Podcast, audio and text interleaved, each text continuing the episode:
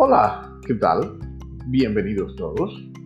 Desde ya les doy mi mayor agradecimiento y las gracias por estar con nosotros a través de esta plataforma. Hoy estaremos hablando sobre el origen de la diversidad del idioma español. Quienes se aventuran en el estudio de nuestro idioma, la primera pregunta que se hace es cómo es posible que sea tan diverso, tan rico y al mismo tiempo diferente entre las diferentes naciones que hablan este idioma. ¿Cómo es posible que un mexicano, un argentino, un español se entiendan perfectamente, incluso cuando se refieren a un objeto al cual llaman de diferentes maneras? Y para hablar del origen de esta diversidad, de esta diferencia, tenemos que remontarnos a las causas de esta realidad. Entender el origen del idioma español y su diversidad es fundamental para reconocer las diferencias sutiles del español que se habla en las distintas regiones. En el siglo XV, Cristóbal Colón navegó hacia América y consigo llevó el idioma castellano. Eh, como resultado de lo que los intelectuales llaman la hispanización, el español quedó radicado como lengua primaria en la región. ¿Quiénes eran los primeros que llegaron al Nuevo Mundo y estaban hablando el castellano? Eh? ¿De dónde provenían? A la hora de abordar el estudio del español en América durante la época colonial, importa, desde luego, saber qué español es el que llegó a América, si era una lengua unitaria y cómo evolucionó en el nuevo territorio. Pero en la medida en que las lenguas eh, es inseparable de los individuos que la hablan, de sus circunstancias sociales y culturales, importan y mucho otros datos interesantes o determinantes que tienen que ver con la procedencia social de los colonos, su origen regional, su número, sus ocupaciones, su distribución territorial o su nivel cultural. Este conjunto de variables lingüísticas y sociales, junto con el análisis de fuentes documentales escritas de carácter público y privado, es lo que se maneja hoy en día para el estudio de la evolución del español en América y su diversidad. Como se ha repetido en tantas ocasiones, la colonización fue planificada en Castilla y gestionada en Andalucía con la colaboración de las Canarias. Según estudios sobre el censo de colonos entre 1492 y 1580, el 35.8% de los colonizadores eran andaluces y el 16,9% eran de Extremadura, el 14,8% eran de Castilla y el 22,5% restante procedían de diversos lugares de España. En términos lingüísticos, esto significa que el 52,7% de los colonizadores tenían como propias variedades meridionales de la lengua con claro predominio de la lengua castellana hablada en Andalucía. A este dato se une el hecho de que las tripulaciones de los barcos eran mayoritariamente andaluzas que los inmigrantes pasaban un año en Sevilla a la espera de la documentación para embarcar y que luego se establecían en zonas relativamente aisladas unas de otras, predominantemente costeras, en las que convivían además con los colonos de origen castellano. A este respecto, hay que recordar que en el siglo XVII la diversidad de los dialectos peninsulares era verdaderamente grande pero entre el castellano y el andaluz había pocas diferencias a excepción del ceseo. El ceseo es aquella forma en que la Z, la C y la S se pronuncian iguales. Y también, eh, para el siglo XVII, se habían reducido las consonantes finales, por lo que la conjunción de estas dos variedades dialectales con claro predominio del andaluz, hablada por el 67,5% de los colonos, el que puede considerarse como un factor nivelador del español de América desde sus orígenes. Muchos historiadores, algunos equivocadamente, aseguran que los que vinieron en las carabelas de Colón eran delincuentes, personas de bajo mundo, villanos, que en aquella época villanos eh, no se le conocía como hoy. Los villanos eran los que moraban en las, los que vivían en las villas. Las villas eran los barrios aledaños a las cortes, a los principados, ¿eh? a la corona. Estas personas mm, que hacen estos estudios, pues tuvieron que analizar un poquito más a fondo la realidad, que no fue tan así. El origen social de los colonos, mayoritariamente, estamos hablando de la población que emigró a América, estaba formada por un conjunto muy heterogéneo, que podía calificarse de clases medias urbanas. A este grupo pertenecían los segundones de las familias nobles, aquellos que lo habían perdido todo y que veían en América la oportunidad de nuevamente crecer y buscar fortuna. Los artesanos expulsados, las familias desposeídas de sus bienes, además de algunos reos a los que se les conmutaban las penas. O sea, usted era perdonado por sus penas y algunas veces era mandado a América a rehacer la vida. Apenas sabían leer y escribir muchos de ellos y una vez establecidos se limaban las diferencias, pues se ganaban la vida como marineros, pequeños propietarios, artesanos, empresarios. Ellos hablaban un español poco rústico. Los campesinos tuvieron muy poca ocasión de viajar.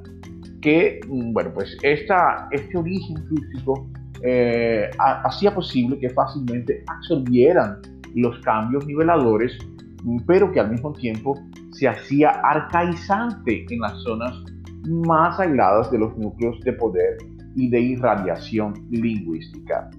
La historia y de la formación del español en América está muy ligada a estos factores mmm, que hemos mencionado. Desde el punto de vista lingüístico, hemos hablado de la importancia que tiene el andalucismo en la huella del castellano en América. Sin embargo, no son exclusivos del andaluz las, los dialectos eh, latinoamericanos, ¿eh? Sino también hay otros dialectos meridionales, eh, un rasgo morfosintáctico más tardío pudiera darse el hecho de la presencia de expresiones catalanas, vascas y extremeñas. En cuanto a la fonética, o sea, la forma en que se habla el español, el primer rasgo caracterizador está en estrecha relación con un fenómeno clave para la fonética del español del siglo XVI, la reducción de las sibilantes, de la Z, de la C, cómo se pronunciaba en el castellano o cómo se pronuncia en el castellano original. Los andaluces llevaron esa mutilación de sonidos y es por eso que en América el ceseo es casi permanente. En cuanto a los sonidos como la X, presentados por la grafía G y J, pues Hubo un tiempo en que se pronunciaban como X en Andalucía y en América, sin embargo, estos sonidos eh, pronunciábanse como hoy se pronuncia la H en inglés. Por otra parte, la aspiración de la H procedente de la F latina hizo posible que mm, esto diera lugar a la pronunciación de la K en lugar de café o en lugar de las hablas colombianas como vaquero o faquero. Estos rasgos pueden confundirse como las variantes americanas y andaluzas, sin embargo, podemos eh, destacar otro conjunto de rasgos fonéticos generales a todas las hablas meridionales. Por ejemplo, la deslateralización de la EYE, cuya, cuyo principal consecuencia es el fenómeno del yeísmo en algunos países, en la mayoría de los países eh, latinoamericanos, en mm, expresiones como pollo en vez de pollo y vaya en vez de vaya. Pero también la pérdida eh, eos en lugar de ellos. Por ejemplo, pozo en América se diría pozo. También hubo una relajación de la R y fue sustituida por la L, elemento que aún subsiste en el español del Caribe. Por ejemplo, en muchos países del Caribe dicen burla y no burla, eh, virgen y no virgen, comprar y no comprar. En algunos países de Centroamérica, sobre todo del Caribe, esto es una pronunciación coherente. Ahora bien, el español de América no puede solamente verse su historia desde el aporte de los andaluces y los emigrantes europeos. No hay duda de la influencia del vocabulario de los pobladores indígenas de América en el momento de la conquista.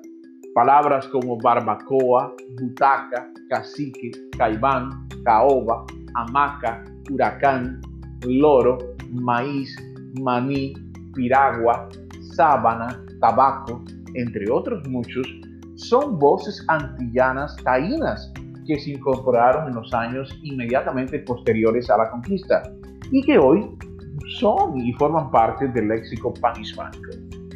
Conforme fue avanzando la ocupación del territorio y por tanto el contacto con distintos pueblos, lenguas y espacios, nuevo vocabulario se fue incorporando al español en América.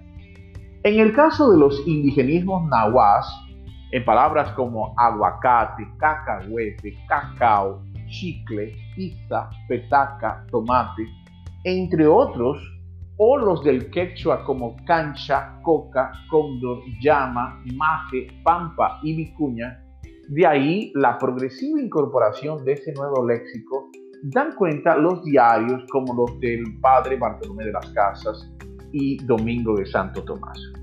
Sin embargo, más allá del vocabulario, no está claro ni hay acuerdo sobre las dimensiones de la contribución indígena en el español de América. Para que se dé influencia de una lengua sobre otra, no es suficiente ni la superioridad numérica ni la asunción de cierto caudal léxico, pues en ninguno de los casos se produce la interacción que hace posible la influencia en el contacto entre lenguas.